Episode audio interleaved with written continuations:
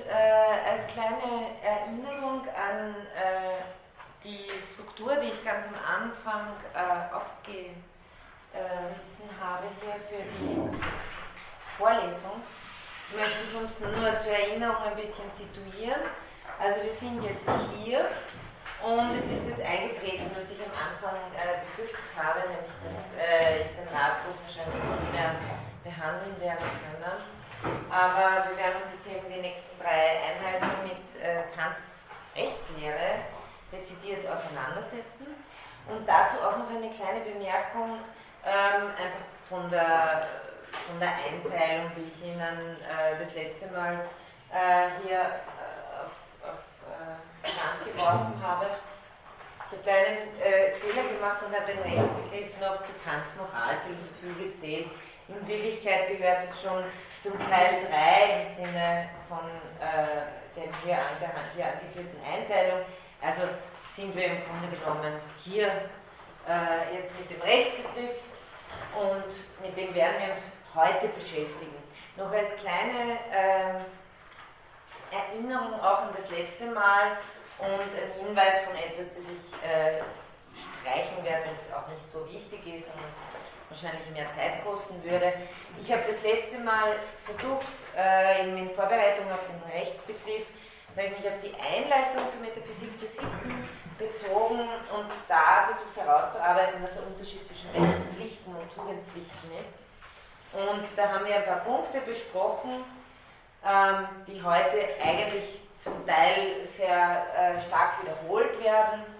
Aber im letzten äh, Punkt, wo ich äh, Schema der Pflichtart nochmal durchgegangen bin, das äh, werde ich einfach äh, auslassen. Ähm, Sie werden hier, Sie haben hier nur die Folie, damit Sie es wissen. Äh, warum ich es auch auslasse, hat den einen Grund, dass Kant hier wieder mal seine Begrifflichkeit geändert hat und dass was vollkommene und unvollkommene Pflichten in der Grundlegung sind, leider in der Metaphysik der Sitten anders verstanden werden. Aber ähm, das tut nicht so viel zur Sache. Ich habe es hier nur kurz angeführt, wenn Sie sich das durchlesen wollen für sich selber ähm, gerne, aber es wird weder zum Prüfungsstoff gehören noch sonst irgendwas. Das heißt hier nur ein Hinweis. Ein weiterer Hinweis, den, den ich Ihnen geben möchte, nur zur zusätzlichen Information, ist, äh, das werde ich auch auf die Lernplattform stellen, ist ein kleines Exzerpt aus einem Abschnitt äh, zur Einleitung in die Metaphysik der Sitten, wo Kant alle möglichen Begriffe definiert also zum Beispiel Gesetz, Gesetzgeber, Zurechnung, Tat. Das ist ganz interessant. Das wäre jetzt nicht so interessant, wenn ich Ihnen das Punkt für Punkt sozusagen hier äh, wiederhole, was Kant schreibt. Aber ich habe Ihnen ein kleines Exzerpt gemacht in Form von Folien und stelle Ihnen das als PDF zusätzlich zum Vorlesung 6 auf die äh, Lernplattform. Da können Sie, Sie sich ansehen. Ähm, auch das werde ich nicht, ich werde keine Definitionen abfragen bei der Prüfung. Aber äh, für, ihre, für ihre eigene Klarheit, sozusagen, wie hier Kant die Begriffe verwendet, möchte ich Ihnen das nur zusätzlich als Info auf die Lernplattform. Okay, ähm, das haben wir gemacht. Hier sind wir jetzt. Ähm, wir sind jetzt wirklich im Text der Rechtslehre selber. Ich verwende, das habe ich Ihnen das letzte Mal, glaube ich, ohnehin gesagt, die leicht äh, umgestellte Ausgabe, die Bernd Ludwig äh, in der meiner Ausgabe äh, herausgegeben hat äh, in den 80er Jahren, die ein bisschen mehr Ordnung in diesen doch relativ äh, für Kant relativ unübersichtlichen Text äh, bringt. Ähm, die Einteilung, die generelle Einteilung, die auch einer sehr konventionellen Einteilung einer Rechtsphilosophie entspricht, die bleibt aber in beiden äh, Varianten gleich. Das ist, zunächst beschäftigt sich Kant mit dem Rechtsbegriff. Das sind gar, gar nicht so viele Seiten, aber die werde ich relativ genau machen, weil das ja auch der Fokus ähm, in der Vorlesung sein soll.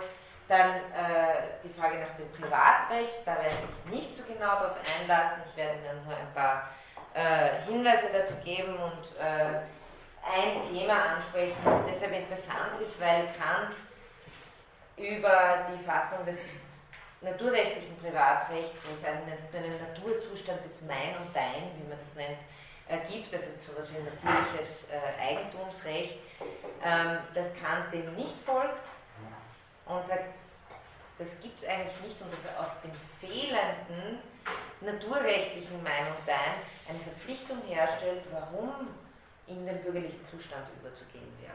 Also das ist eine ganz interessante Figur und da ist Kant auch, ähm, gibt es viele Parallelen mit Hobbes und auf das möchte ich am ehesten eingehen im Zusammenhang mit dem Privatrecht, wobei es im Privatrecht auch sehr amüsante Stellen zum Eherecht und dem Gebrauch der Geschlechtsorgane des Ehepartners gibt solche Dinge, aber das ich sozusagen eher Privatlektüre überlassen, ist auch nicht wahnsinnig aktuell.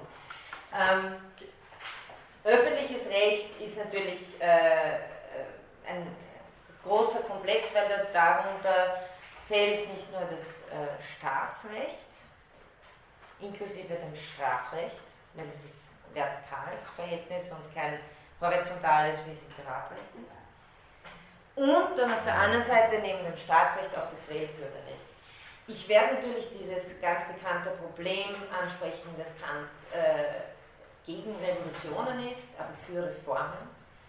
Ähm, und werde auch noch auf den Punkt kommen, äh, inwiefern für Kant sozusagen das große rechtsphilosophische äh, und politische Ziel der ewige Friede ist. Also das wird uns die nächsten, das ist so ungefähr die ein, Einteilung des Programms für die nächsten drei Einheiten. Konkreter für heute ähm, habe ich Folgendes vor. Zunächst einmal ähm, Rechtsbegriff, Kant trennt zwischen Rechtsbegriff und äh, Rechts, allgemeinem Rechtsprinzip und Rechtsgesetz und das schauen wir uns dann an. Dann äh, das ganz wichtige Thema Recht und Zwang. Recht ist die Befugnis, äh, andere zu zwingen. Und äh, den dritten Teil äh, noch kurz, hoffe ich, das geht sich noch aus. Das werde ich auf jeden Fall erst in die nächste Einheit bringen, aber ich hoffe, diese zwei äh, Ausnahmen, äh, diese, diese zweideutigen Fälle von Billigkeit und Notrecht, äh, zu denen hoffe ich, dass wir heute noch kommen. Okay, ähm, dann ja, beginne ich gleich mal mit dem allgemeinen Rechtsbegriff. Sie können sich erinnern, ich habe dieses Zitat schon einmal gebracht. Es ist sehr bekannt, also wo Kant zuerst äh, also die äh, positiven, also Rechtspositivisten hm, mehr oder weniger die Fähigkeit abspricht, klarerweise sagen zu können, was Recht sei, mit kleinem R, ähm, weil sie nur sagen können, was empirisch zu jeder bestimmten Zeit, an einem bestimmten Ort die positiven Rechtsgesetze sind. Aber, und das ist ja die Frage, worum es sich jetzt dreht, was ist Recht, heißt bei Kant, groß geschrieben, was ist Recht, heißt bei Kant, was ist Recht, also was ist richtig, was ist vernunftrechtlich legitimierbar. So, das ist nicht zu verwechseln, wir sind jetzt in einer ganz klaren vernunftrechtlichen Argumentation. Also was ist gerecht, was ist, was ist Recht auf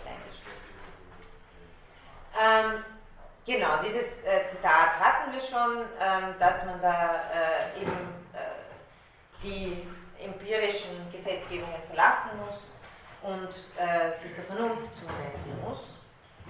Ähm, sonst äh, ist es wie ein Kopf ohne Gehirn. Das heißt, was Kant hier will, die Forderung dieser, dieses Abschnitts ist, ist eine Bestimmung eines allgemeinen Kriteriums für Recht und Unrecht.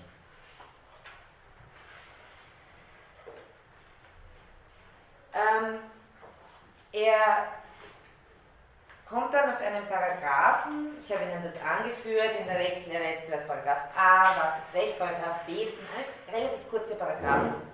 Ähm, und die äh, Paginierung hier ist die Akademieausgabe, also wenn Sie es nachlesen wollen, dann finden Sie hier die Paginierung.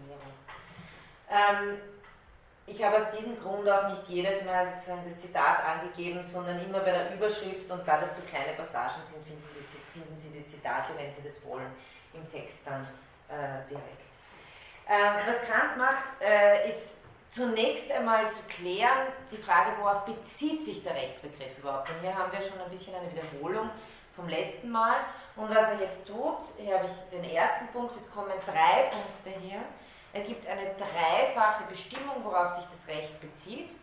Und es ist eine zunehmend verengende Bestimmung äh, des Anwendungsgebiets. Also ich will jetzt sagen, was ist eigentlich äh, das, äh, das worauf äh, der Rechtsbegriff abzieht.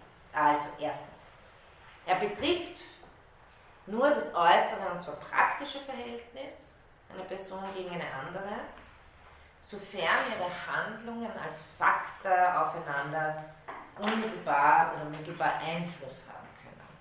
Faktor, das habe ich dazu geschrieben, ist hier äh, etwas ungewöhnlich gebraucht. Was es heißen soll, ist, dass es sich um eine freie, selbst verursachte Handlung handelt. Also eine Handlung, die weder erzwungen ist, noch äh, eine Handlung, äh, die nicht von mir intendiert wäre. Sondern es geht wirklich um äußere, willentlich gesetzte Handlungen, die Folgen haben können. Mittelbar oder unmittelbar. Also, und hier auch gleich äh, die, äh, das Verhältnis, um das es geht. Beim Recht geht es um, um das Verhältnis zwischen freien Personen. Das äußere Verhältnis, äußere praktische Verhältnis von handelnden Personen. Ähm, zweitens, worauf bezieht sich der Rechtsbegriff weiter? Er bezieht sich im Handeln auf äußeres praktisches Verhältnis, aber nur auf die Willkür des anderen und nicht auf seinen Wunsch. Es bezieht sich nicht auf das bloße Bedürfnis des anderen. Und äh, hier zitiere ich den Wolfgang Kersting, den werden Sie heute noch oft äh, hören, der sozusagen das deutschsprachige Standardwerk äh, zur Rechtsinterpretation von Kant geschrieben hat, aus den 80er Jahren, seine Habilitation ist das, mit dem Titel Wohlgeordnete Freiheit. Kersting erläutert das ganz gut und sagt, eine Rechtsgemeinschaft ist keine Solidargemeinschaft, bei Kant sicher nicht, ja? also es geht jetzt darum, wie Kant das konzipiert. Eine Rechtsgemeinschaft ist keine Solidargemeinschaft der Bedürftigen. Worauf ich vernunftrechtlich einen Rechtsanspruch habe, ist sozusagen, dass der andere mich nicht in meiner Handlungsfreiheit behindert, aber nicht äh, sozusagen meine Bedürfnisse erfüllt. Das wäre Tugendpflicht. Also keine Solidargemeinschaft der Bedürftigen, sondern, und das ist sehr schön auf den Punkt gebracht, eine Selbstschutzgemeinschaft der Handlungsmächtigen. Also das ist mehr oder weniger der Sukkus, worum es geht. Und es geht nicht um mehr. Deswegen auch moralische Entlastung im Rechtsbereich. Nämlich auch im Vernunftrechtsbereich. Also keine Solidargemeinschaft der Bedürftigen, sondern eine Selbstschutzgemeinschaft der Handlungsmächtigen. Das dritte Kriterium, auf das sich der Rechtsbegriff bezieht, das ist wieder ein etwas längerer Satz, ein komplizierterer Kantsatz, also es geht ums wechselseitige Verhältnis der Willkür, aber es geht dabei nicht um, wie Kant es immer sagt, die Materie der Willkür. Es geht dabei nicht um Zwecke.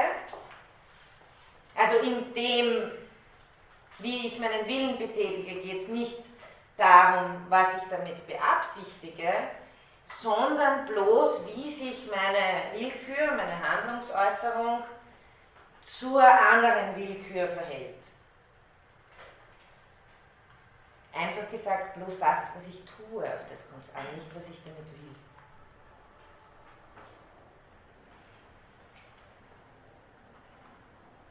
Also es kommt nicht auf die Materie, Willkür der Zweck, den dann jeder mit dem Objekt, was er will, zur Absicht hat, sondern nur die Form im Verhältnis der beiderseitigen Willkür, sofern sie bloß als frei betrachtet wird.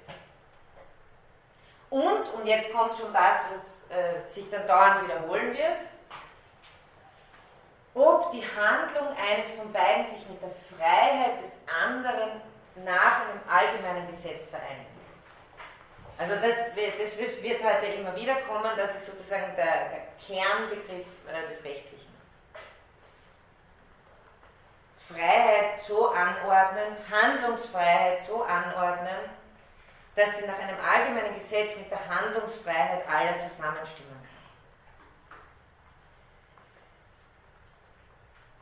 Hier auch noch äh, zwei Erläuterungen dazu von Kersting. Ähm, mit dem Rechtsbegriff ist jede äh, Zweckbetrachtung unvereinbar. Was heißt das? Es sagt Kant selber nicht, was ich mit der Freiheit zu tun beabsichtige, sondern nur, wie ich sie gebrauche. Also nur, was ich wie ich sie gebrauche, was ich tatsächlich damit tue, wie ich handle, äußerlich und nicht, was ich damit beabsichtige.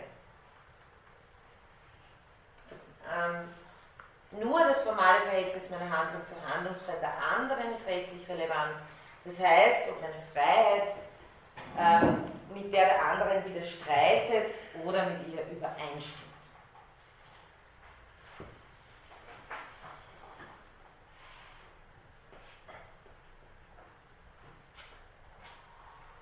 Okay, soweit, also wir haben diese Verengung, äußeres praktisches Verhältnis, bezieht sich auf die Willkür, nicht auf den Wunsch des anderen und hat nichts damit zu tun, was ich damit beabsichtige, sondern nur, wie ich die Freiheit gebrauche. Ich kann mir dabei denken, was ich will. Kommt nur an, was ich tue. Jetzt kommt der Rechtsbegriff.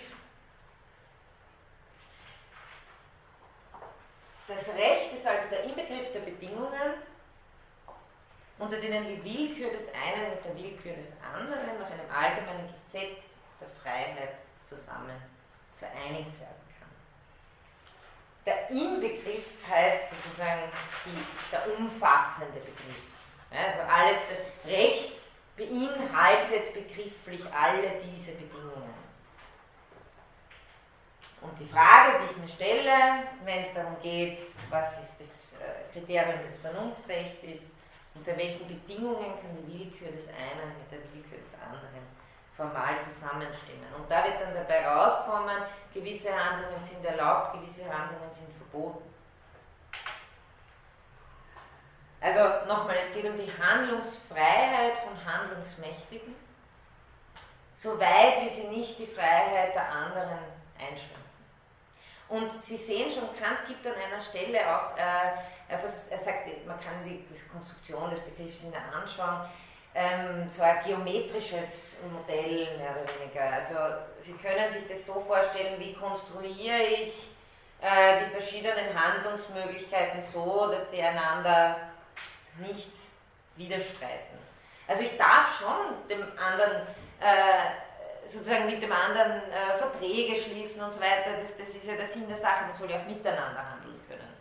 Aber es geht darum, dass die Handlungsfreiheit letztlich nicht äh, beeinträchtigt wird.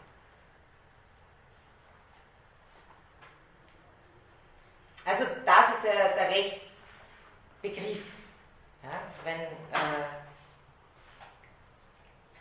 nach, welcher, nach welchen Kriterien sozusagen Recht insgesamt verstanden werden kann. Und äh, was Sie hier auch schon sehen, was ganz wichtig ist, wäre auch noch des Öfteren heute, glaube sagen, es geht hier immer um eine strenge Wechselseitigkeit. Also das ist sozusagen die, wie wenn Sie, ich glaube, irgendeinem Rechtsphilosophen habe ich das mal gelesen, ähm, sozusagen wie wenn jeder von uns seinen, seinen äh, Reifen der Handlungsfreiheit äh, hätte und den hat er so lange, bis er äh, mit dem nächsten anstoßt und daraus entsteht eine geometrische Figur und das, was ich tun darf und das, was ich nicht tun darf. Aber es herrscht strenge Wechselseitigkeit. Ähm, dann nochmal eben zur Beurteilung der Rechtsqualität einer Handlung ist nur zu fragen, ob sich diese Handlung mit der Freiheit des anderen nach einem allgemeinen Gesetz zusammen vereinigen kann. Und dann haben Sie auch schon diese, was zeichnet den Rechtsbegriff aus? Die Bedingungen der Allgemeinheit, das haben wir aber auch schon beim äh, kategorischen Imperativ gehabt. Und darauf komme ich gleich, das werden wir beim Rechtsprinzip noch deutlicher sehen. Der Gleichheit und der Wechselseitigkeit zwischen handelnden Individuen. Und da ist wieder eine ganz gelungene Formulierung von Kerstin, finde ich, wo er sagt, das formuliert die Konsistenzbedingungen äußerer Freiheit. Konsistenz im Sinne von äh, verallgemeinert gedacht. Ja? Also wenn alle so handeln würden, würde das die Freiheit von allen verunmöglichen. Das ist typisch kategorischer Imperativ äh, gedacht. Ja? Also insofern Recht ist das, was konsistent ist mit einer Verallgemeinerung. Und das Recht betrifft die äußere Freiheit. Also alle Handlungen meiner äußeren Freiheit sind Recht, wenn sie konsistent hinsichtlich einer Verallgemeinerung sind. Und damit erzeugt er gleichzeitig die Koexistenzbedingungen von freien Individuen. Also die Konsistenzbedingungen der Freiheit sind gleichbedeutend mit den Koexistenzbedingungen von freien Individuen.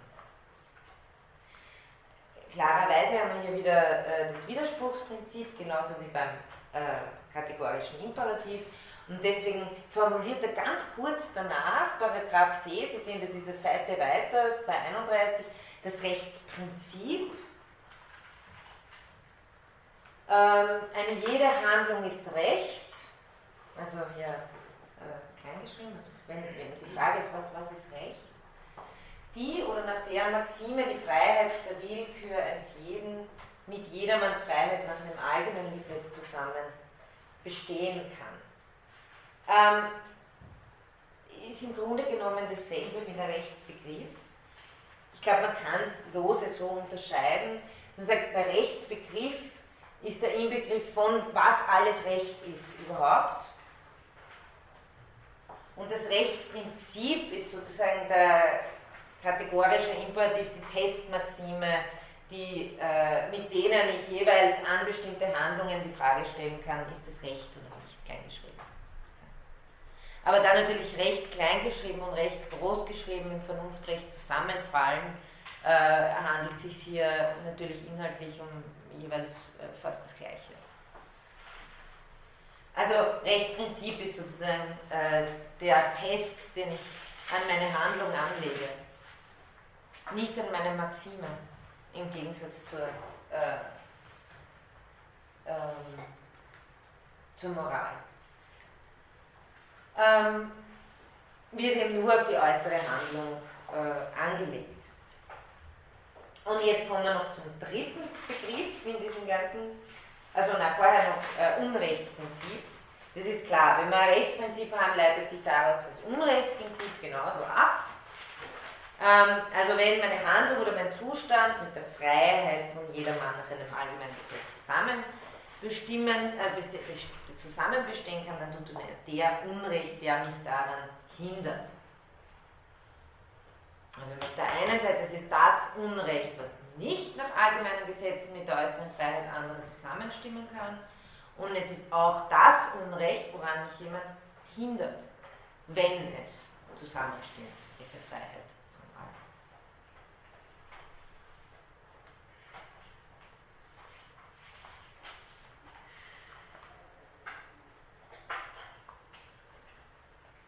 Und dieser äh, Zusatz hier, denn dieses Hindernis kann mit der Freiheit nach allgemeinen Gesetzen nicht bestehen, das bitte ich Sie in Erinnerung zu behalten, wenn wir dann zu zwei kommen. Ähm, jetzt aber nochmal der Unterschied zum Moralprinzip, zum kategorischen Imperativ. Handle nur nach derjenigen Maxime, durch die du zugleich wollen kannst, dass sie ein allgemeines Gesetz wäre. Das ist ja sozusagen der moralische Imperativ. Da geht es um Maximen. Also Grundsätze, subjektive Grundsätze meines Wollens, was ist die Motivation einer Handlung. Beim Rechtsprinzip ist es egal.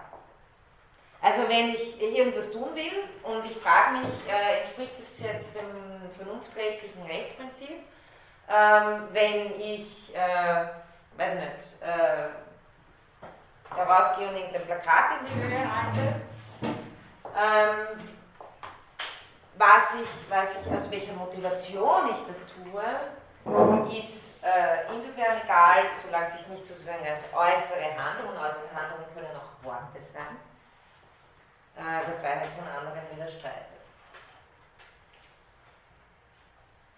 Das heißt, ich muss mir nicht das Rechtsprinzip zur Maxime machen. Dann, das ist schön, wenn ich das tue, dann bin ich ein moralischer Mensch Kant, aber ich muss nicht. Sie ist zwar das Prinzip aller rechten Maximen, wie er sagt, aber selbst nicht, äh, also auf der Metaebene muss ich es nicht nochmal zur Maxime machen. Und er sagt hier auch, also jeder kann frei sein, obgleich mir seine Freiheit gänzlich indifferent wäre und ich ihr im Herzen sogar Abbruch tun will. Also ich muss die Menschen weder lieben, noch muss ich eine bestimmte Menschengruppe lieben, noch muss ich sonst irgendwas tun. Es geht einfach nur darum, wie ich mich verhalte. Kann auch eine bestimmte Menschengruppe eigentlich gern schädigen wollen, solange ich es aber nicht tue, verhandle ich mich recht. Verhalte ich mich recht.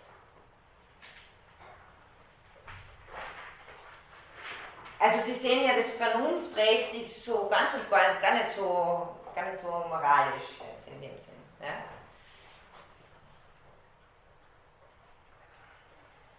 Ähm, hier nochmal, ähm, ja, jetzt haben wir gehabt, wir haben gehabt den Rechtsbegriff, dann haben wir gehabt das Rechtsprinzip und jetzt kommt er noch mit dem Rechtsgesetz. Ich habe gesagt, das erste dient dazu, äh, eine, eine Definition von Recht großgeschrieben qua Vernunftrecht zu liefern. Das zweite dient dafür, einen äh, Test, sozusagen ein Prinzip zu haben, das ich als Test an meine äußeren Handlungen anlegen kann. Das dritte heißt nicht umsonst Rechtsgesetz, so wie Kant immer gern alles Gesetz nennt, was aus der praktischen Vernunft direkt kommt, äh, weil das nun sozusagen äh, die Verbindungslinie formuliert äh, zwischen praktischer Vernunft und äh, Rechtsprinzip. Also das allgemeine Rechtsgesetz, das, wenn Sie so wollen, das ist, äh, was die praktische Vernunft ähm, hergibt in Bezug auf das Recht.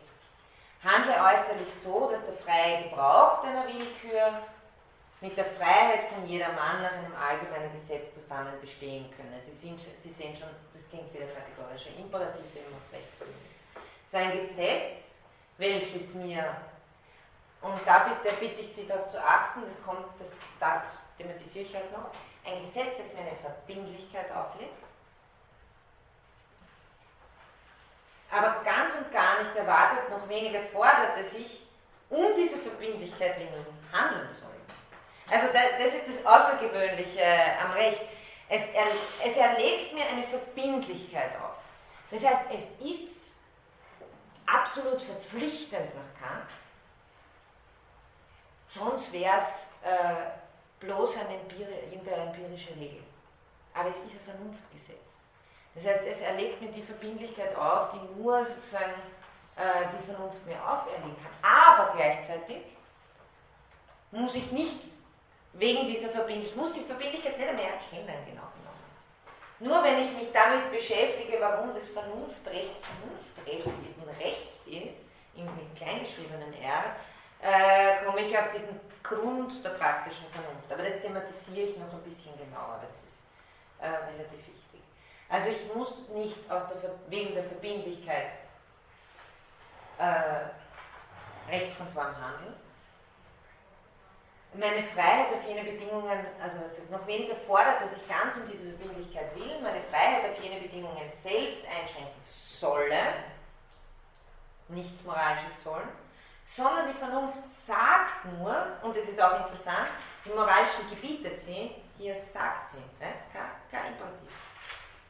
Sie sagt nur, dass sie in ihrer Idee darauf eingeschränkt sei, nämlich meine Handlungsfreiheit, und von anderen auch tatsächlich eingeschränkt werden dürfe. Damit legitimiere ich den Zwang. Und dieses sagt, dass sie als ein Postulat, und dieses sagt sie als ein Postulat, welches gar keines Beweises weiter fähig ist. Äh, deswegen wollte die äh, Kritik der praktischen Vernunft vorher machen, äh, damit sie das einmal irgendwie gehört haben mit dem Faktum der praktischen Vernunft, ähm, dass, er, dass Kant äh, versucht sozusagen ähm, praktische Vernunft als etwas, was gar kein empirisches Faktum ist, aber als etwas, was uns äh, mehr oder weniger trifft, anspricht in seinem Gesetzescharakter und nicht weiter auf etwas anderes zurückführbar ist, ähm, zu, zu, also das genannten Beweis gibt dieser Vernunft und das tritt dann immer als Postulat auf. Wenn man es hier jetzt nur so liest, denkt man sich, aha, ja, okay. Also äh, was hier dahinter steht, ist diese ganze, äh, dieser ganze Begründungsversuch von Kant, äh, dass man letztlich äh, die Vernunft nicht aus was anderem ableiten kann oder den kategorischen Imperativ nicht aus etwas anderem ableiten kann, sondern dass sie herantritt an uns mit diesem sei allgemein. Und das ist nicht nochmal durch was weiteres begründbar, sondern das zeigt sich als, ein, als das Faktum der Vernunft, wie er sagt. Dieses reine sei allgemein, das ist bei Kant sozusagen äh, das Clou, der, der Clou an allem, äh, was Vernünftiges betrifft, sei es in theoretischer oder praktischer Weise. In praktischer Weise kommt eben dieser Gebotscharakter dazu. Und hier äh, ist der Gebotscharakter insofern eingeschränkt, weil sich die Vernunft irgendwie im Rechtsgesetz indirekt an mich wendet. Eine sehr schöne Formulierung, auf die ich das nächste Mal noch eingehen werde, ist, dass ähm, im Gegensatz zur Moral, wo ich selber, und das habe ich am Anfang ja ausgeführt, Kant sieht uns ja als Bürger zweier Welten und hat insofern so ein bisschen dieses schizophrene Konzept von mir als Naturwesen und gleichzeitig mir als Vernunftwesen. Was im moralischen Imperativ passiert, und in der Handlungsbestimmung ist, dass ich mir selber entgegentrete, ich als Vernunftwesen trete mir als Sinnenwesen entgegen und bestimme meinen Willen gegen meine Neigungen und Auspflicht. Was beim Recht passiert, ist, dass diese intrasubjektive Schizophrenie, wenn man so will, in ein intersubjektives Verhältnis übersetzt wird. Also statt intrasubjektiv jetzt intersubjektiv. Das heißt, im Recht tritt mir der andere in Gestalt der Vernunft entgegen, insofern er mich zwingen darf. Das macht, den großen, das macht sozusagen den großen Unterschied aus. In der Moral darf ich mich selber, zwingen darf ich mich nur sozusagen, wenn es äh, um Vernunft geht. Wenn es darum geht, die Freiheit nicht zu behindern, auf das kommt. Aber der andere äh, ist sozusagen das veräußerte, vernünftige Ich. Wenn ich schon selber nicht bin, ja, und das muss ja nicht sein im Recht, weil ich kann Zwecke, Absichten haben, Absichten haben, wie ich will, dann ist es sozusagen äh, der andere, der mich äh, rechtens abhalten darf, davon was Unrechtes zu tun oder zwingen darf, etwas Schuldiges zu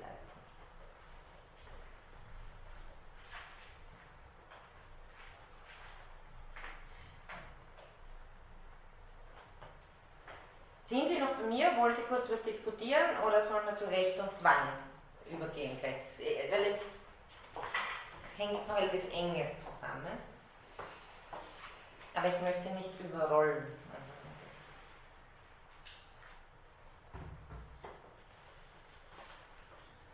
Okay. Ähm, also wie ist es jetzt mit dem Zwang? Ähm, das stellt ja sozusagen ein Hauptmoment dar, wenn man Recht begründen will, weil ein Recht, das nur irgendwie auf der, auf der Gutmütigkeit der anderen Leute beruht, wird nicht sehr weit kommen. Also das macht genau, das ist also Gerechtigkeit, sozusagen ohne die Möglichkeit, Gerechtigkeit durchzusetzen, würde Kant sagen, ist keine. Oder ist er möglicherweise ein moralischer Begriff, aber sicher kein Recht auch kein vernunftrechtlicher. Das heißt, er stellt jetzt da drei Thesen auf und Conclusio ist dann sozusagen, warum Recht mit der Befugnis zu zwingen intrinsisch verbunden ist. Die erste These ist ein unglaublich komplizierter Satz. Der Widerstand, der dem Hindernis einer Wirkung entgegengesetzt wird. Also, es gibt eine Wirkung, es gibt ein Hindernis dieser Wirkung und es gibt einen Widerstand, der diesem Hindernis entgegengesetzt wird. Ist eine Beförderung der Wirkung. Okay. Ja, also Wirkung, Hindernis, Widerstand gegen Wirkung, äh, gegen Hindernis. Was Kant damit will, sagen will, ist, ein Widerstand gegen das Hindernis der Freiheit fördert die Freiheit und stimmt mit ihr zusammen. Also er, er versucht, weil, äh, das sagt Kerstin später auch, Zwang ist schon ein rechtsphilosophisches Kardinalproblem für Kant. Also so leicht tut er sich nicht, weil es gibt auch äh, einige Stellen natürlich, wo er sagt, Zwang ist genau das, was, was vernunftintrinsisch der Vernunft vollkommen widerspricht. Das heißt, er muss ja schon einen Aufwand betreiben, um zeigen zu können, inwiefern Zwang mit Freiheit zusammenstimmt. Und Zwang stimmt insofern mit Freiheit zusammen, insofern es die Freiheit befördert, Freiheit befördert. Also das ist die erste These. These 2. Alles, was Unrecht ist, ist ein Hindernis der Freiheit nach allgemeinen Gesetzen. Also alles, was Unrecht ist, ist ein Hindernis der Freiheit. Ähm, dritte These ist schließlich, der Zwang ist ein äh, Hindernis oder Widerstand, der der Freiheit geschieht. Also prinzipiell wäre Zwang ein Widerstand, der der Freiheit geschieht. Jetzt, wenn wir aber alle drei Thesen zusammennehmen, dann müssen wir unterscheiden zwischen verschiedenen Gebrauchen von Freiheit. Wenn ein gewisser Gebrauch der Freiheit selbst ein Hindernis der Freiheit nach allgemeinen Gesetzen ist, ist er Unrecht. Also Zwang ist prinzipiell ein Hindernis der Freiheit, aber ein bestimmter Gebrauch der Freiheit ist ein Hindernis der Freiheit nach allgemeinen Gesetzen. Gebrauch der subjektiven Freiheit ist ein Hindernis der Freiheit nach allgemeinen Gesetzen, daher Unrecht. Und daher ist der Zwang, der diesem unrechten Gebrauch entgegengesetzt wird, Recht. Warum?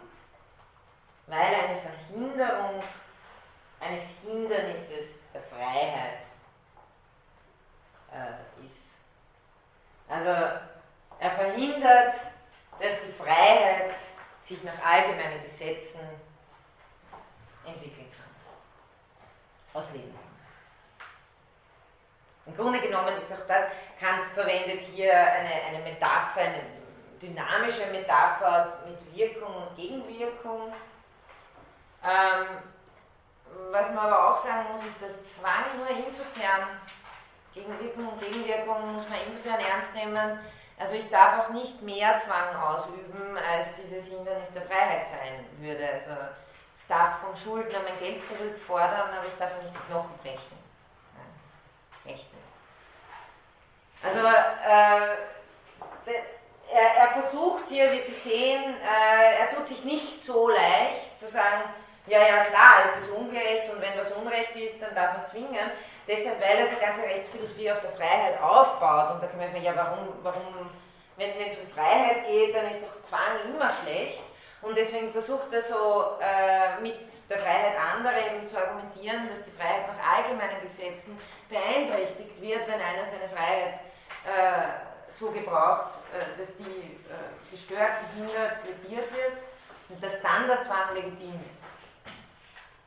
Und nicht nur, ich rede jetzt nicht nur von Strafe, das ist auch wichtig. Ähm, es, geht, ähm, es geht ja generell darum, dass äh, mir das Recht androhen darf. Also es geht, geht ja um, um, um Zwang als mögliche Androhung von Strafe, als Durchsetzungsmittel.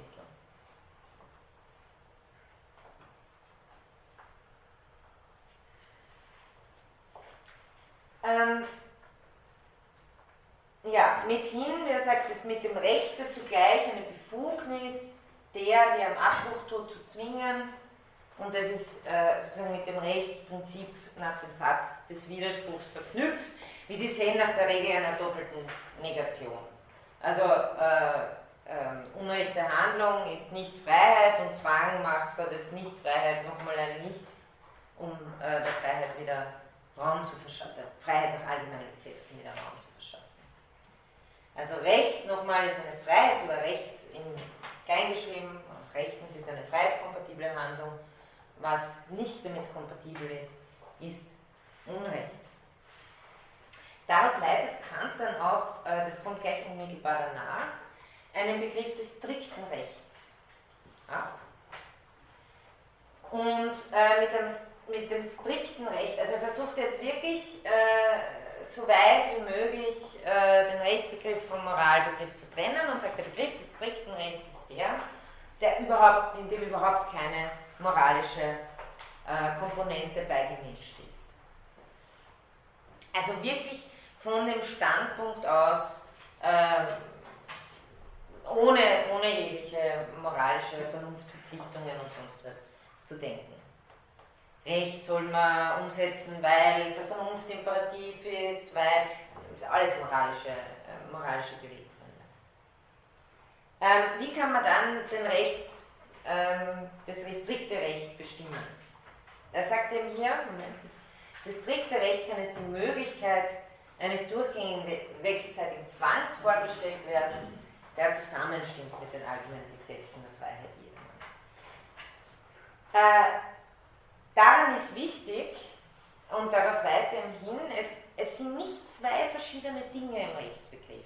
Es ist nicht auf der einen Seite äh, der, der Vernunftrechtsbegriff als Verbindlichkeit äh, begründet. Vernunftrecht also ist deshalb verbindlich, weil es darum geht, dass alle Freiheiten nach dem allgemeinen Gesetz zusammenhängen. Und dann brauche ich noch eine extra Rechtfertigung, warum ich dann zwingen darf. Könnte man ja als getrennt denken. Also man könnte ja denken, Vernunftrechtsbegriff legt einfach nur zugrunde, warum, wenn ich die Frage stelle, was ist Recht, kleingeschrieben, äh, die Verbindlichkeit mir sagt, Recht ist das, wo die Freiheiten zusammenstimmen. Nein, er sagt, die Befugnis zu zwingen ist unmittelbar im Rechtsbegriff drinnen. Und nämlich in dieser äußerlichen Variante, die den Rechtsbegriff betrifft. Nämlich, dass hier sozusagen der Zwang als äh, der andere, der an mich herantritt, wenn ich nicht an mich selbst, wenn, wenn Sie so nehmen, wenn wir jede moralische Perspektive ausschalten, in der moralischen Perspektive hätte ich immer neben meinem Natur-Ich, Instinkt-Ich, Sinnen-Ich noch mein Vernunft-Ich. Wenn wir sagen, striktes Recht hat die Perspektive des Vernunft-Ichs vollkommen weg, dann ist die Vernunft sozusagen ausgelagert auf die Ansprüche der anderen. Das heißt, äh, im strikten Recht bin ich als reines Naturwesen betrachtet und das, warum die anderen mich zwingen können, sind sie als, als sozusagen Verkörperungen der Vernunft. Also es ist ein bestimmter Blickwinkel, der mir, wenn Sie so wollen, erlaubt, frisch und frei nur Naturwesen zu sein.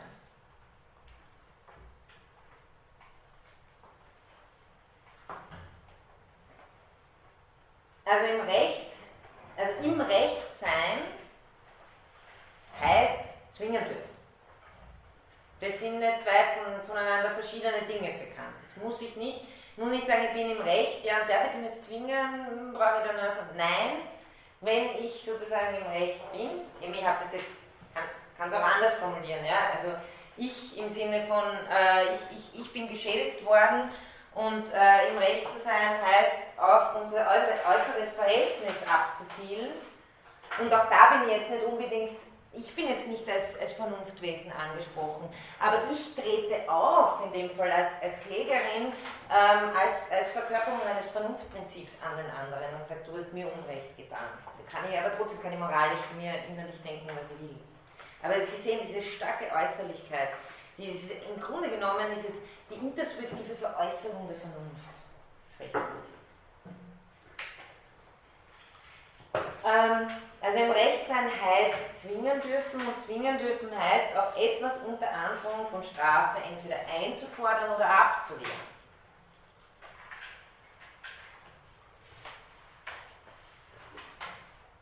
Also es geht ja nicht nur darum, dass man, wir, wir wollen ja auch Handlungen sozusagen abwehren. Äh, Strafe wäre, wenn sie schon passiert sind. Ja? Aber der Zwang im Recht ist ja auch da, damit wir Handlungen abwehren können und bitte erhoffen, dass sie ja nicht passieren.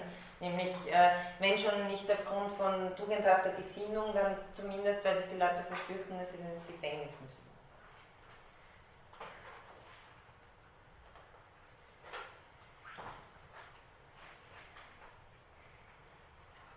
Ähm, ja, Kerstin formuliert es wieder so, dass er sagt, ähm, das, System der, System der äußeren Freiheit ist auch eine schlechte Formulierung, besorgt durch heteronome Disziplinierung, also ist nicht autonome Disziplinierung. Moralität ist autonome Disziplinierung und muss autonome Disziplinierung sein, sonst verliert sie äh, den moralischen Wert. Äh, Recht ist heteronome Disziplinierung.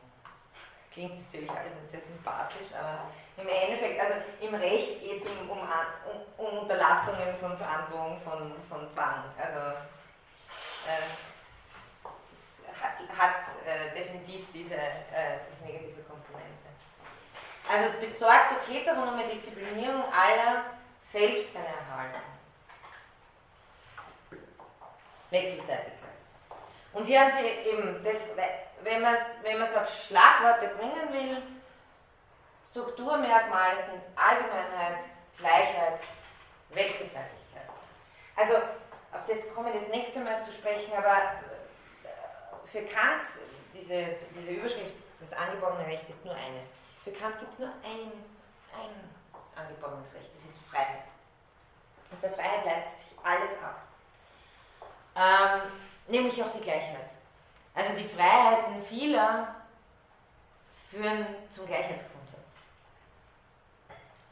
So, so, denkt, so denkt es Kant. Also denkt, denkt ganz stark, ganz ausschließlich um Freiheitsbegriffe.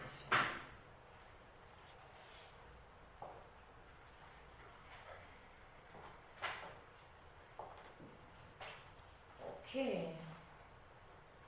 Ja, ähm, Jetzt nochmal äh, diese Bestimmungen des strikten Rechts, also wieder nur äußere Bestimmungsgründe, äh, äußere Bestimmungsgründe des Handelns, sind relevant.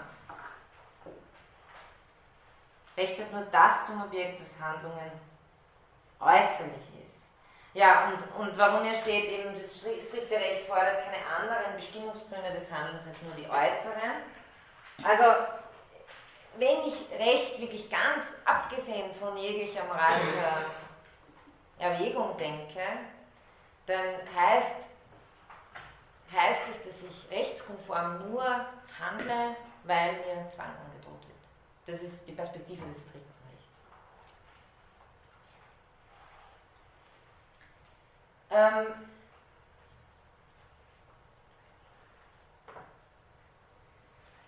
Genau, und jetzt komme ich auf, den, äh, auf einen äh, Satz bei Kant, mit dem ich dann auf den Wolfgang Kersting näher eingehen werde, weil mir das irgendwie der interessante Punkt zu sein scheint in dem Verhältnis von äh, Vernunft, äh, Moral und Recht.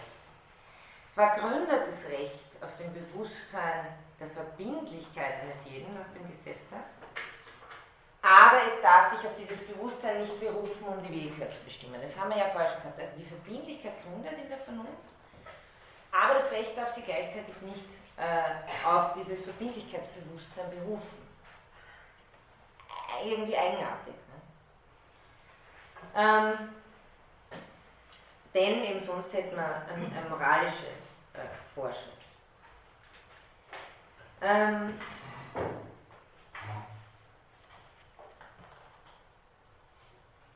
Ich komme zu dem äh, Punkt bei Kersting, der, das, äh, der diese These, der versucht, ähm, erstmals, ich glaube recht erfolgreich, die These zu verteidigen, inwiefern Recht und Moral äh, zusammenhängen bei Kant.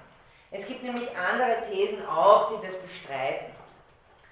Ähm, wir haben gehabt nochmal die Momente des Rechts, Äußerlichkeit, Gesinnungs- Gleichgültigkeit, ist auch ganz gut äh, formuliert, und äh, Erzwingbarkeit. Jetzt ist die These von Kersting, ähm, dass diese äh, Geltungsunabhängigkeit, also ähm, dass diese Anzeichen nicht gesehen werden dürfen als Anzeichen für eine Geltungsunabhängigkeit von der Konzeption praktischer Vernunft. Nämlich dieser ganzen Geschichte, die wir gehabt haben mit äh, freier Wille, ist freier Wille möglich, kann die Vernunft für sich selbst praktisch sein und so weiter. Ähm, denn man könnte ja auch sagen, äh, das Ganze hängt überhaupt nicht miteinander zusammen. Kerstin versucht aber zu argumentieren, und ich glaube, damit hat er absolut recht, weil sonst, äh, sonst müsste man sich ja fragen, warum schreibt Kant der Metaphysik der Sitten und du den ersten Teil der Rechtslehre, wenn sie nichts damit zu tun hätte. Also sie muss irgendwas damit zu tun haben, trotz dieser ganzen Äußerlichkeitsbeteuerungen, wo ständig gesagt wird, nein, nein, es hat nichts mit Gesinnung zu tun, es hat nichts mit meiner Zweckabsicht, es hat gar nichts.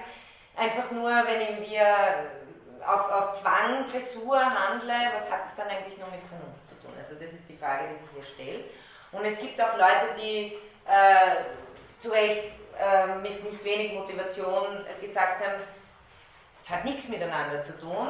Ähm, nämlich Ebbinghaus, ein bekannter deutscher Rechtsphilosoph, ähm, der sagt, Recht hat mit, der Moral, mit Moral im kantischen Sinn nichts zu tun. Das Problem der Freiheit des Willens beginnt erst jenseits der Rechtslehre. Also alles, was wir uns fragen, ob wir, ob wir frei sind, frei handeln können, hat eigentlich nichts mit der Rechtslehre zu tun. Es gibt auch noch eine andere Auffassung, der sich Kerstin auch entgegenstellt, eine moralteleologische. Ähm, die betrachten das Recht eher als ein Mittel zum Zweck ähm, zur Verwirklichung des Sittengesetzes oder zur Ausübung des Sittengesetzes. Also das ist sozusagen so ein, etwas, was ähm, notwendig ist, um dann moralisch handeln zu können. Gersing bestreitet beides und sagt, nein, nein, die Rechtslehre hat schon einen klaren systematischen Platz im Kants, ähm, ganzen System, aber äh, den muss man immer ein bisschen aufdröseln. Und äh,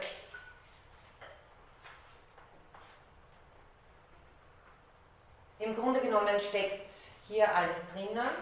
Ich versuche es zu erläutern dann ein wenig.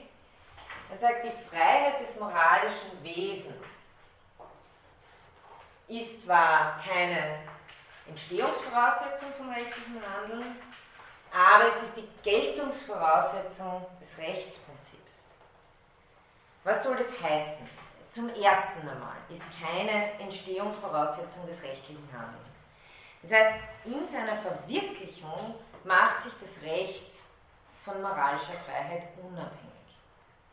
Also man kann sich ein verwirklichtes Vernunftrechtssystem, eine Vernunftrechtsgesellschaft vorstellen, die überhaupt nichts zu tun hat, sozusagen, oder überhaupt nichts am Hut hat mit äh, der kantischen mit dem, mit dem kantischen Freiheitsproblem. Und Kant selber sagt es an einer Stelle sehr prägnant, die werden Sie alle kennen, dass auch ein Volk von Teufeln, Klammer, wenn es nur Verstand hat, die Probleme der Koexistenz der Freiheit lösen könnte. Das sagt er ihm zum ewigen Frieden. Das heißt, prinzipiell ist eine instrumentelle Vernunft genug für die Verwirklichung eines rechtlichen Zustands. Und die Frage, die die Kritik der praktischen Vernunft behandelt, nämlich ob die Vernunft für sich selbst praktisch werden kann, sich selbst zum Handeln anleiten kann, das ist dafür nicht von Belang. Also äh, es würde reichen, als eine rationale Regel, wenn Sie sich das vorstellen, einfach zu sagen, okay, äh, so entstehen ja viele Rechte Systeme auch. Ja? Äh, wie können wir alle miteinander halbwegs leben, ohne dass wir uns die Schädeln einschlagen? Wir also es ist auch Hobbes, ja? Ähm, wir garantieren dafür, jetzt aber ohne, ohne, den, ähm, ohne den Vertragsschluss jetzt notwendigerweise, aber wir garantieren dafür, äh, dass jeder sozusagen so weit eine Handlungsfreiheit hat, bis er nicht dem anderen schadet. Und wenn er das übertritt, dann wird er bestraft oder wir drohen Zwang an, damit, das, damit sich auch alle dran halten. Das ist einfach sozusagen eine, eine, eine Regel, die sich rationalitätsmäßig, verstandesmäßig eigentlich schon mal aus dem Problem von frei handelnden Subjekten ergibt. Die brauchen nicht vernünftig sein, brauchen kategorischen Imperativ, jemals irgendwo gehört haben. Äh, also das, äh, da kann man's, so könnte man es trennen. Also wie, wie äh, Kerstin, glaube ich, das sagt, genau. Es ist äh, keine analytisch aus dem Begriff, der, also bei, so wie ich es jetzt formuliert habe, ist es eine analytisch äh, zu gewinnende Regel. Aber, und jetzt kommt das große Aber, das sollte hier groß, dick und fett sein. Ähm, und das ist das Entscheidende. Das macht ja den vernunftrechtlichen Charakter aus. Ähm, das kantische Rechtsgesetz Wahrvernunftrecht erhebt den Anspruch von Verbindlichkeit. Es erhebt den Anspruch, dass es nicht nur das Richtige ist, sondern dass wir auch verpflichtet dazu sind. Und dass wir uns gegenseitig verpflichten können. Ähm, und deswegen sagt er auch, es ist ein praktisches Vernunftgesetz und eben keine Regel, die man durch Verstand bloß verhindern kann. Also die Teufel, die bloß Verstand haben, kommen zwar auf die Idee, aber worauf kommen sie nicht? Und das zeigt Kerstin sehr schön, das ist ein, ein frühes Problem von Kant. Er denkt sich nämlich in der vorkritischen Phase so. Und was ihn aber ständig plagt dabei, ist, dass man zwar sagt, ja, es ist eine rationale Überlegung, aber wenn man sich nicht dran hält, ist es höchstens unklug, aber es ist nicht unrecht. Also wenn, wenn äh, auf diese Weise zu handeln, die Kant eben als Recht bezeichnet, bloß ein Produkt der, der, instrumentellen Vernunft ist, also bloß instrumentelle Rationalität und dann sagt, dann funktioniert ja die Gesellschaft besser, sonst schlagen uns ständig die Schädel ein. Ja, wenn wir es nicht machen, dann sind wir halt einfach nur irrational. Aber man könnte das nicht anders beurteilen. Man könnte nicht sagen, es ist Unrecht. Nein, es ist einfach nur dumm. Könnte halt, ja. Und das ist genau das, das Problem, das Kant äh, umtreibt, noch den, den vorkritischen Kant. Eben, dass die dass sozusagen rationale Bedingungen, wie Sie hingeschrieben haben, einer geordneten Lebensführung und eines friedvollen Zusammenlebens, bloß als rationale Bedingungen besitzen an sich keine verpflichtende Kraft. Also die Frage ist, können wir andere, können wir andere legitim zwingen, können wir andere zur Rechtskonformität verbinden, wenn rechtswidriges Verhalten irrational ist? Und kann sich nicht unter den Verhältnissen, wenn es bloß eine, eine Verstandesregel wäre, könnte man es nicht. Die Verbindlichkeit ergibt sich nur daraus, dass es ein Vernunftgesetz ist. Also nicht bloß eine Regel, die, wenn man sie nicht beachtet hat, ja, schlecht ist. Aber nicht Unrecht. Nicht, diese, nicht diese, sozusagen diese, dieses moralische, vernunftrechtliche Plus. Man sagt, es gibt einen Zustand, der ist Recht und es gibt einen Zustand, der ist Unrecht. Das gibt es fürs Volk von Teufeln nicht. Da gibt es nur, kommen wir irgendwie halbwegs miteinander aus oder nicht und wenn nicht, dann wird die Welt halt in die Luft gesprengt, ja, kann man nichts machen.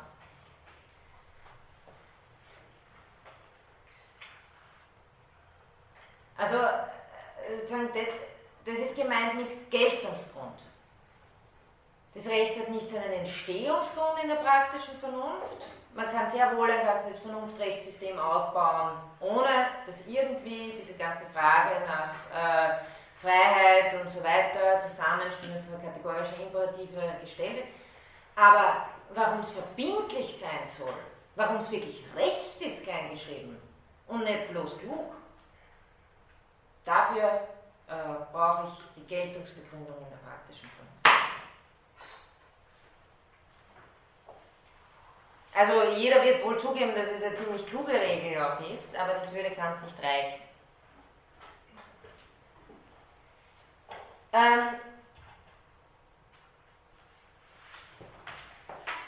jetzt haben wir aber eben genau diesen, äh, diesen, diesen, diesen Bruch, der typisch ist fürs Rechtsgesetz. Die Verbindlichkeit wird dadurch begründet, aber die Verbindlichkeit äh, wird nicht eingefordert in der Befolgung. Und das nennt Kerstin eben, dass das äh, Recht auf Jurid, die, das, Vernunft, das Rechtsgesetz auf juridische Weise gibt. Und daher nicht nach dem Pflichtmotiv. Also es, äh, diese juridische Weise, Gegebenheitsweise ist die eben nicht auf die, darauf zu bestehen, dass man deshalb Recht handle, weil es eben aus Vernunftgründen verbindlich Recht ist und sonst ist keinen anderen. Und äh, den, den äh, Punkt, den ich hier äh, unterstreichen möchte, ist das, was Kerstin Standpunktwechsel nennt. Also das Ganze ist äh, aus einem System der praktischen Vernunft herausgesprochen. Es geht darum, dass, von, also es geht Kant immer darum, kann Vernunft praktisch werden? Also ist es überhaupt möglich, dass wir nicht nur durch unsere Neigungen bestimmbar sind, sondern dass wir durch dieses sei allgemein der Vernunft bestimmt werden und das ist die, unsere Möglichkeit, nach Kant frei zu sein. Jetzt moralisch frei zu sein, autonom zu handeln. Aus diesem, aus, aus diesem Gedankenkomplex sozusagen entsteht auch die Frage nach der möglichen Zusammenstimmung der Freiheiten von allen. Und ist gleichzeitig dadurch allgemeingültig, verbindlich und nicht nur irgendeine Regel, die, wenn wir anders gebaut wären, ein bisschen anders wäre. Aber, weil Standpunkt wechseln, deswegen stelle ich mir sozusagen dieses, dieses immanent entwickelte Ding aus der Vernunft. Ein Freiheitswesen muss äußerliche Freiheit haben, die durch andere nur so weit begrenzt werden darf, wie es ein allgemeines Gesetz erlaubt sonst dürfen sie einander zwingen. Das, was aus dieser, dieser, diesem Vernunftpostulat heraus entwickelt worden ist, stellen wir jetzt sozusagen auf die andere Seite und betrachten das Ganze äh, als für Naturwesen gemacht und sagt dann, ja, Geltungsgrund zwar aus der Vernunftwesenseite, aber Handlungsgrund darfst du als Naturwesen. Also das Grundgesetz der praktischen Vernunft wird aus einer außermoralischen Perspektive betrachtet. Und das ergibt Recht. Das heißt, alles, was außer, heißt umgekehrt auch, alles, was eine außermoralische Perspektive, könnte man ja sagen, alles, was außermoralisch ist, müsste eigentlich fast schon unmoralisch sein. Das ist aber gar nicht so. Ne? Was außer, das Außer, also die das Vernunftgesetz des Zusammenstimmens der Freiheiten, der kategorische Imperativ als Rechtsgesetz, von außen betrachtet, außer moralisch betrachtet ergibt das, was recht ist. Nur das, was recht ist.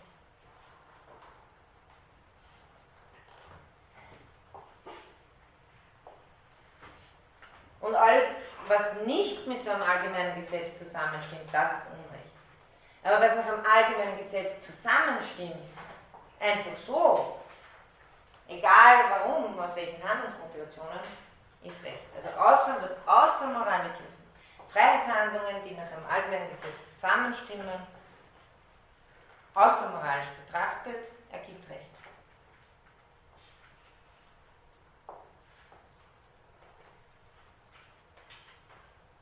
Und äh, dazu jetzt nochmal die Betrachtung, ähm, warum, ist, warum sagt er äh, das Postulat der Vernunft, die Vernunft sagt und nicht die Vernunft befiehlt, ist ja auch interessant. Warum, warum tritt das Rechtsgesetz äh, an uns nicht im kategorischen Imperativ heran?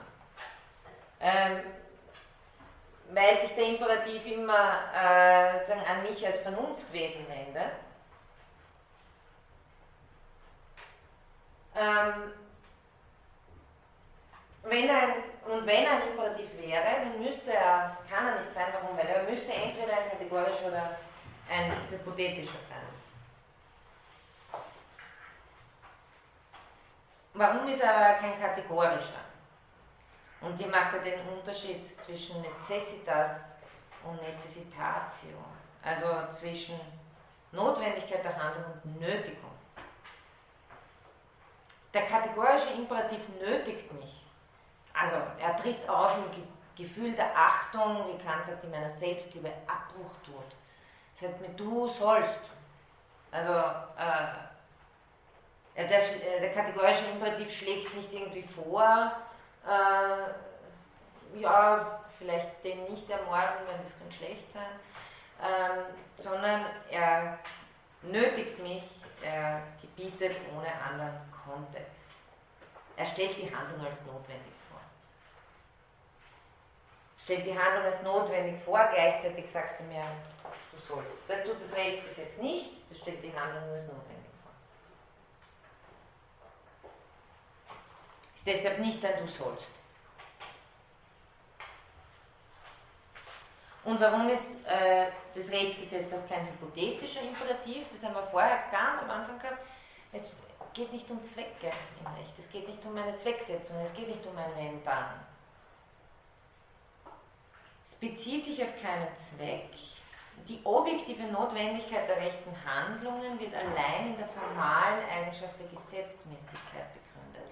Und hier können Sie wieder ganz gut sehen, ähm, warum es keine Verstandesregel des Volks von Teufeln ist. Denn hier wäre es ein Zweck. Hier wäre der Zweck, wie können wir möglichst gut zusammenleben, auch wenn wir alle böse Teufel sind. Wie können wir möglichst, möglichst lange sozusagen einen Staat miteinander aufbauen. Und äh, das Rechtsgesetz nach Kant ist aber nicht hypothetisch in diesem Sinn, weil die Notwendigkeit der, der, der rechten, also die Notwendigkeit der rechten Handlungen nicht über den Zweck begründet wird, sondern eben nur über diese formale Eigenschaft der Gesetzmäßigkeit. Und da sehen Sie wieder die Ähnlichkeit eben mit, dem, äh, mit der Begründung des äh, kategorischen Imperativs. Weil es gibt, die Vernunft sagt sozusagen nur, es gibt Freiheiten. Was bedeutet Recht zu handeln mit diesen Freiheiten? Sich allgemein zu denken. Egal, was man damit tut, egal, was man will und so weiter. Also die Vernunft sagt immer nur wirklich dieses Formale sei allgemein, ohne einen Zweck zu haben. Und, und, und das ist sozusagen die Quelle der Allgemeingültigkeit und Notwendigkeit. Jetzt noch zum Zwangsproblem nochmal, das auch Kerstin aufgreift. Eben und sagt, das ist das äh, rechtsphilosophische Kardinalproblem von Kant. Zwang ist eben nur legitimierbar als Ausführungsgrund von Pflichthandlungen und als Verhinderungsgrund von verbotenen Handlungen. Also äh, ich kann Zwang nur legitimieren, wenn äh, jemand mir nach Natur, also vernunftrechtlichen Prinzipien etwas schuldig bleibt und äh, Kant sagt es an anderer Stelle, Recht, im Recht zu sein heißt nicht, dass ich dem anderen jetzt zu Gemüte führen darf, bitte schau, überleg dir doch und so weiter und es ist doch eigentlich Unrecht und so. Nein, Recht zu sein ist Befugnis zu zwingen, Recht zu sein ist Befugnis zu zwingen zu haben. Ähm, aber wie Kerstin eben sagt, ganz wichtig, glaube ich, das Zwangsproblem ist von außen an die praktische Vernunft herangetragen. Immanenter Übergang ist ja nicht möglich und deswegen eben nochmal diese komplizierte Begründung. Wenn eine Zwangshandlung moralisch möglich sein soll, muss sie als allgemeines Gesetz gewollt, worden, gewollt werden können. Und das ist für die Schwierigkeit. Wie kann ich Zwang, das eigentlich Hindernis der Freiheit äh, ist, allgemein wollen können, äh, nämlich indem ich sehe als eine Aufhebung des Hindernisses. Nur dann stimmt Zwang mit Freiheit überein. Ähm, da ich schon bei Moral zwinge ich mich selbst, bin aber gleichzeitig frei. Beim Recht äh, zwinge ich andere oder andere zwingen mich. Dann muss ich moralisch nicht frei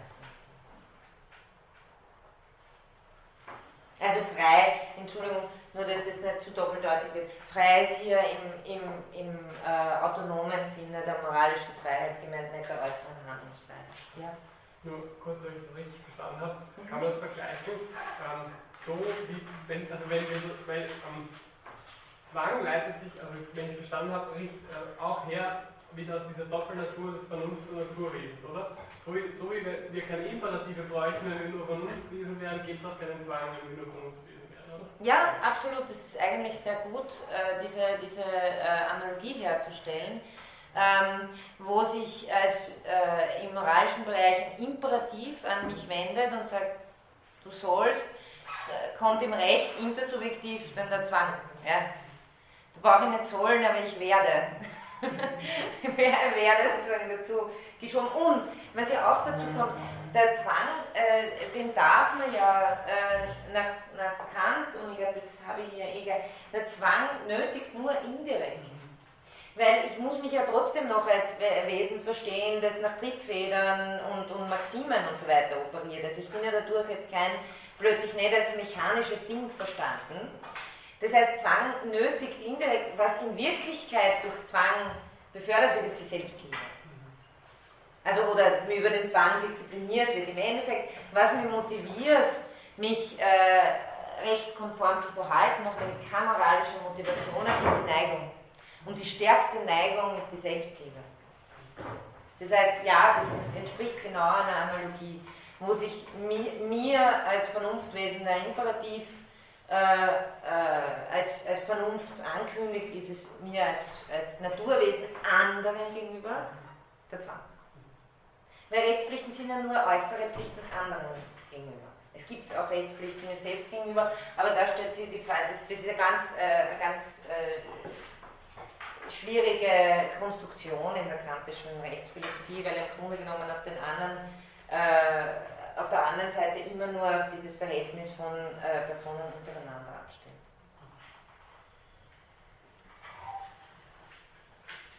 Ja, also nochmal Recht und Befugnis zu zwingen bedeutet also einerlei. Ähm, und da ist vielleicht noch ein, ein, eine Akzentsetzung wichtig, heißt es, Recht ist Zwang. Ähm,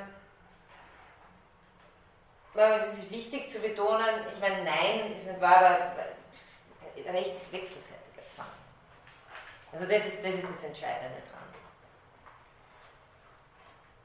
Zwang ist nur erlaubt, wenn er denkt, es ist allgemeiner wechselseitiger Zwang und eben nach der Zusammenstimmung nach allgemeinen Gesetzen. Und äh, hat es äh, kurz so ganz gut formuliert, kein Recht ohne Zwang, aber auch kein Zwang ohne Recht. Also da, da müsste man bekannt sozusagen äh, sehr, sehr fein justiert immer schauen, was sind, mit welchen Mitteln wird sozusagen gezwungen und entsprechend die äh, nach dem Freiheitswesen. Also das ist natürlich auch eine, eine wichtige Komponente hier. Was wird hier angedroht?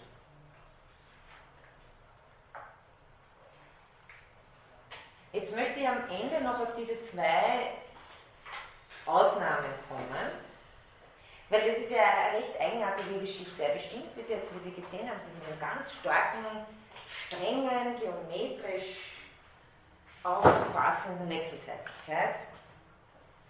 Reziprozität und, und, und Gleichheit. Und dann sagt er, es gibt zwei Ausnahmen.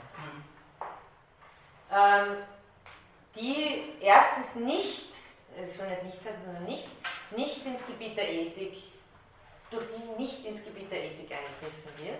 Also es ist ganz interessant, das sind äh, Dinge, die, wie er sagt, äh, in Epikurs Intermundia gehören, also in, Zwischen, in, in, in, in, das, in die Räume zwischen den Welten. Ja, die sind in einem ganz eigenartigen Limbus, diese, diese, diese zwei zweideutigen Rechtsformen. Also die erstens nicht zur Ethik gehören und zweitens, und das ist das Hauptargument, das ganz interessant ist, finde ich, die auf Rechtsentscheidung Anspruch machen können, für die aber keiner, der sie entscheidet, aufgefunden werden kann. Und was macht er hier für einen Unterschied? Das ist ganz ähm, eigenartig. Er unterscheidet hier er sagt, es, es kann kein Richter gefunden werden, es gibt, kann niemand gefunden werden, der es entscheidet. Weil er unterscheidet zwischen subjektiver und objektiver Gesetzesausübung.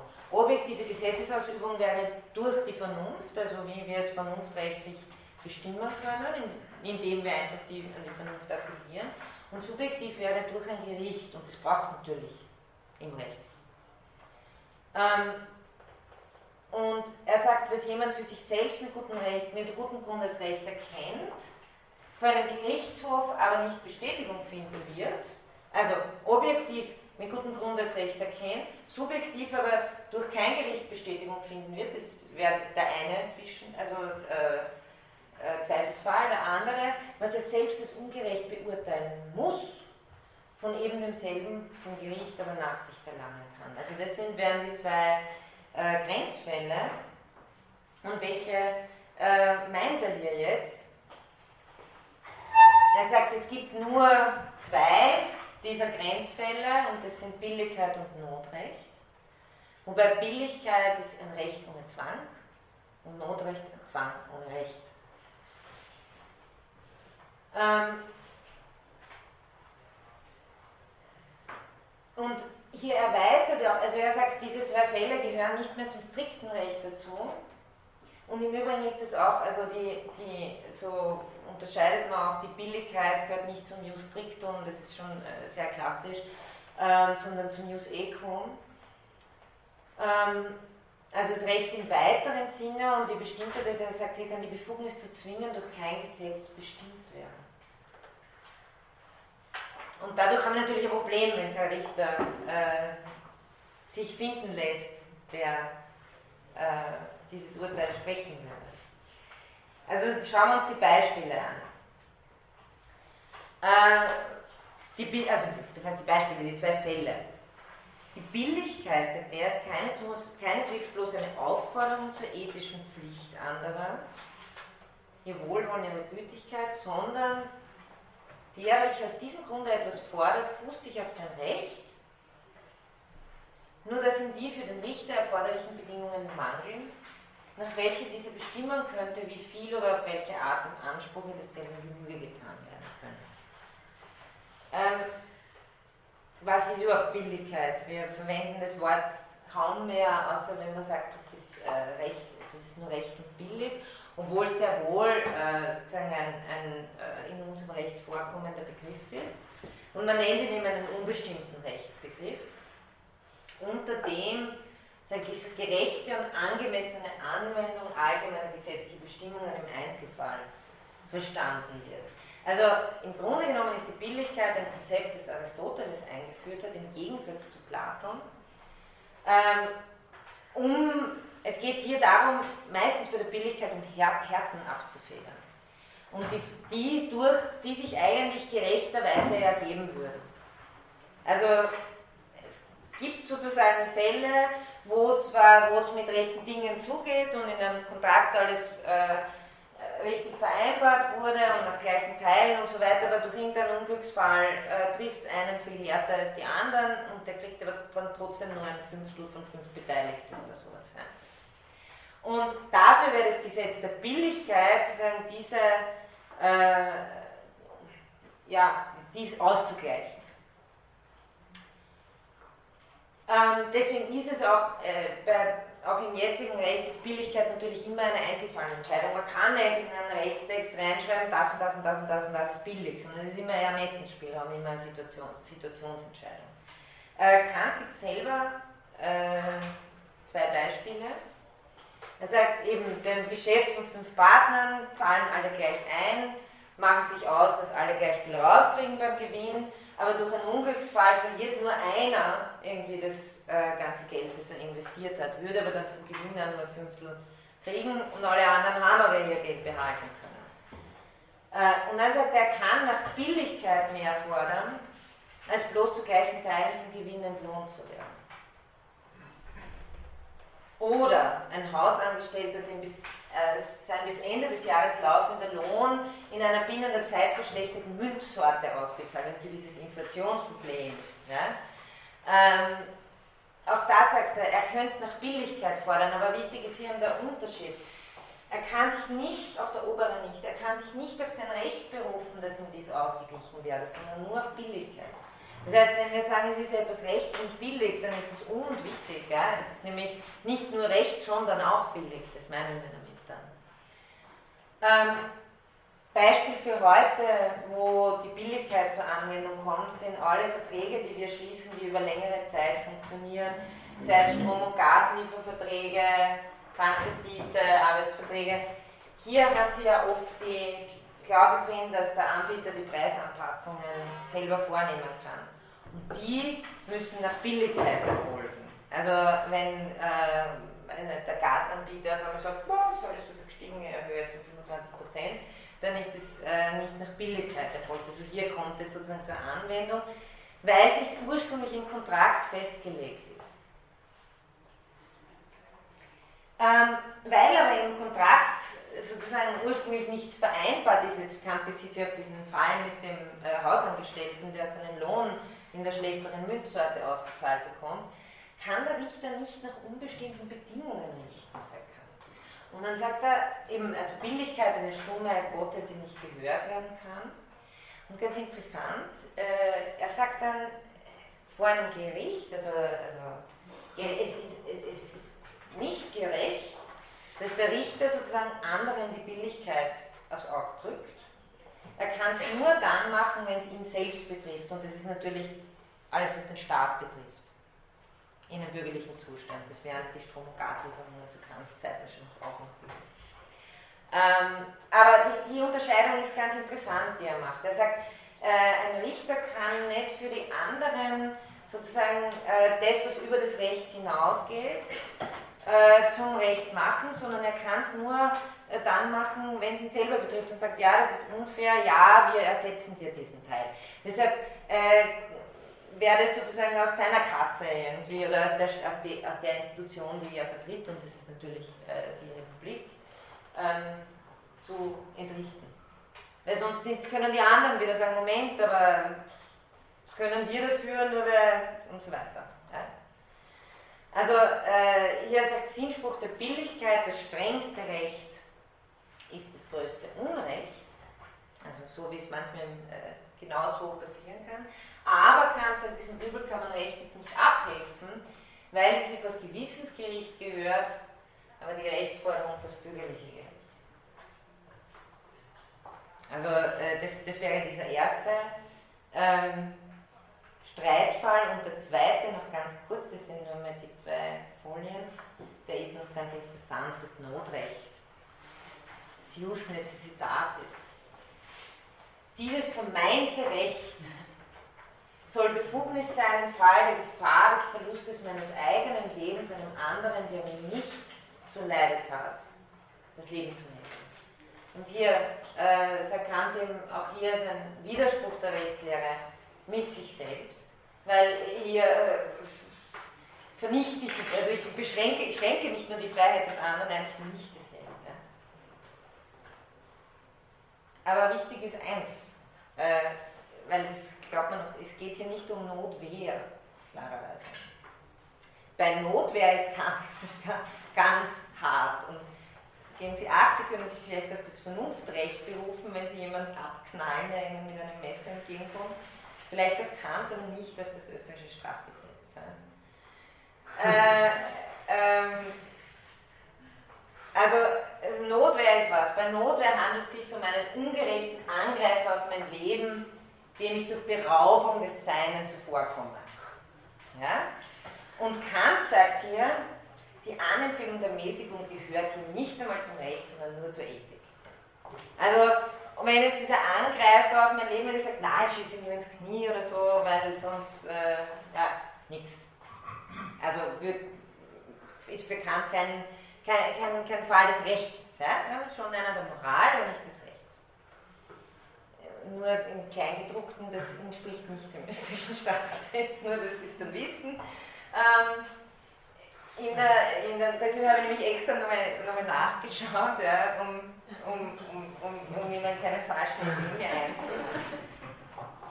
Äh, in der Notwehr ist nur die notwendige Verteidigung legitim. Und jetzt ist die Frage natürlich, was heißt notwendig? Ja? Notwendig, und hier ist es aus dem Strafgesetzbuch, notwendig ist jene Verteidigung, die unter den verfügbaren Mitteln das Schonendste darstellt um den Angriff sofort und endgültig abzuwehren. Ja?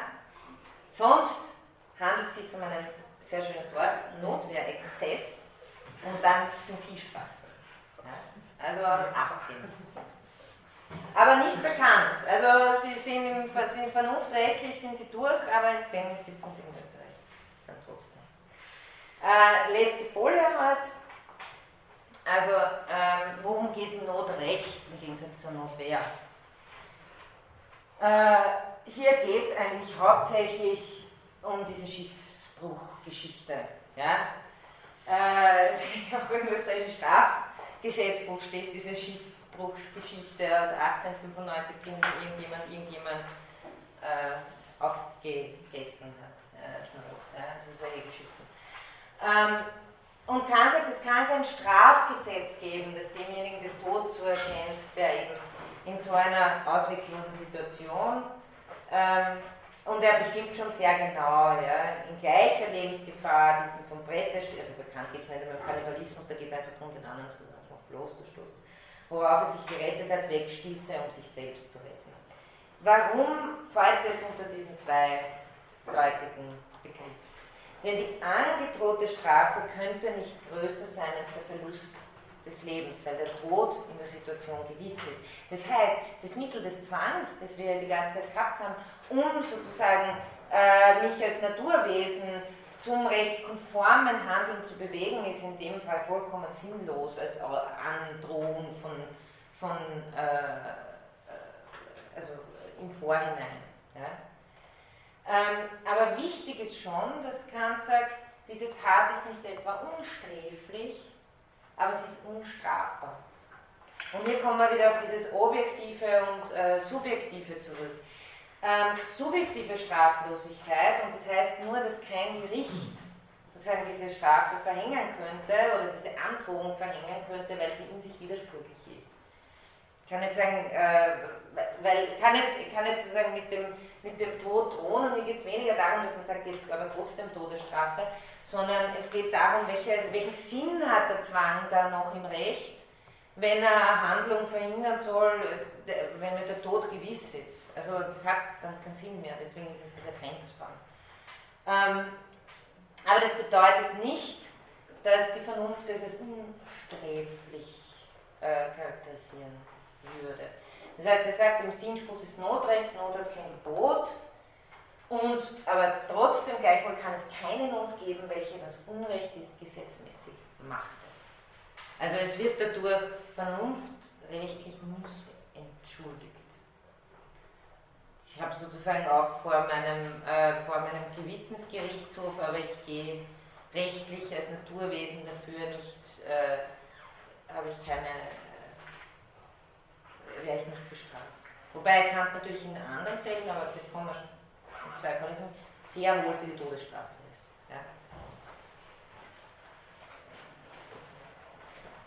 Ja, ja ähm, Fragen, Diskussionen, nochmal Wiederholung von irgendwas.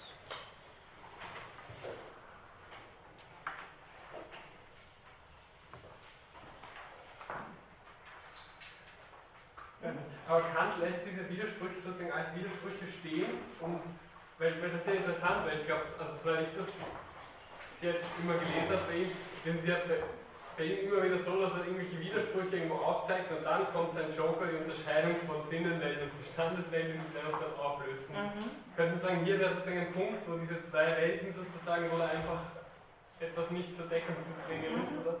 Er zieht ja auch den Joker sozusagen, einfach um das Problem zu thematisieren, ja. weil er ja sagt, äh, viele ja. halten Notrecht für vermeintliches Recht. Nein, das ist es ah, nicht. Ja. Also er zieht den Joker auch, das ist ihm recht. Ich habe das erste Mal das gelesen habe, gedacht, das klingt wieder da, ja, ich habe keinen ganz komisch, wieso ist das auf einmal nichts, wieso funktioniert das jetzt nicht mehr. Ja.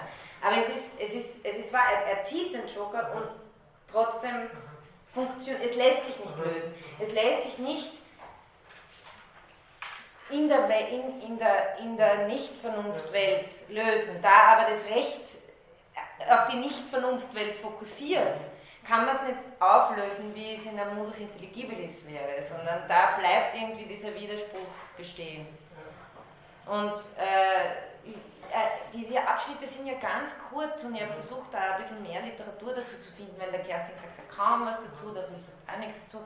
Es gibt zwar dies und ja, es gibt, es gibt das eine oder andere, es ist nicht eher so inhaltlich fokussiert, aber als systematische Orte in, in der kantischen Rechtsphilosophie habe ich nicht wahnsinnig viel dazu gelesen, aber ich finde es eigentlich zwei sehr interessante äh, Orte, weil Leben, Recht, also Leben ist ja für Kant besonders hoher Wert. Mhm. Ja? Also äh, Freiheit und Gerechtigkeit stehen sehr wohl über, über äh, Leben und hier auch zu sagen, das Leben des anderen ähm, hätte schon sein können, dass er sagt, nichts aus Todesstrafe. Mhm. Ja? Also hätte man sich sehr gut vorstellen können. Ne? Und dass er das nicht tut, er hat nur, ich weiß nicht, ob ich auf das kommen werde, aber im Strafrecht vielleicht nur der, der, Kuriosität halber, er macht noch zwei Ausnahmen, dann später, die auch seltsam sind im Strafrecht. Ähm, das eine ist, also wo es ums Leben des anderen Nehmen geht, das eine ist das Duell Und das andere ist der Kindsmord. Geschlechtsehre und, äh, und, und äh, also männliche Ehre, weibliche Ehre quasi. Also das, sind noch mal, das, das, ist noch, das ist noch viel kurioser quasi. Aber, aber, aber hier kann man wirklich sagen, da, da, da stoßt die Vernunftwelt und die Naturwesenwelt irgendwie auf eine Weise zusammen, die, die, nicht mehr so, die einfach unstrafbar bleibt und unversöhnbar bleibt. Ich glaube, ja, vor allem bei der Billigkeit ist natürlich immer auf die Moralität zu hoffen, dass es trotzdem ausgeglichen wird. Äh, und so wie bei der Billigkeit auf die Moralität der anderen zu setzen ist, ist beim Notrecht auf meine eigene Strenge meines Gewissens zu setzen. Also ich werde mich trotzdem verurteilen. Ja. Und, aber das heißt, aber würde auch heißen, moralisch, ich müsste mich vom Brett stoßen lassen, streng moralisch, bekannt, vom anderen sozusagen, oder ist das nochmal? Also, so lese ich es schon, weil, weil, weil äh, es ist der Vernunft, also es ist, es ist nicht zu rechtfertigen, dass ich den anderen vom Brett stoße. Ah, das ist, das ist nicht zu rechtfertigen. Also ich, na sagen wir so, nicht ich müsste mich, von, er will ja auch nicht, dass man sich opfert, aber ich müsste bis zur letzten Möglichkeit versuchen, für uns beide die so, ja. Aber, aber äh, den anderen irgendwie, das, das sieht er, also das eigene Leben ist nie so viel wert, dass, dass, dass man erreicht hätte, das Moralprinzip dafür zu ja. Aber das eigene Leben schützen am Recht. Also ich könnte ausreichen. Ja, ja, genau. Ja, ja, das, ja, ja, das schon. Das schon. Und ich bin ja auch verpflichtet, nach Kant das zu erhalten. Genau. Also es gibt ja auch ein Selbstmordverbot. Also, aber, aber, aber, aber es ist ja auch nicht Selbstmord sozusagen, äh, sozusagen deshalb zu, zu sterben, wenn man dem anderen das Leben ermöglichen will. Ja, das ist, äh, das glaube ich würde nicht, das würde nicht unter Selbstmord fallen. Aber mir ist, mir ist es, er sagt dazu nicht wirklich was, aber mir, ist es, mir scheint es schon so zu sein, dass moralisch nie gerechtfertigt werden kann, äh, für mein Leben ein anderes Leben Und auch nicht rechtlich Übrigen. Also auch, auch rechtlich ist es, ist es äh, nicht unstrittig.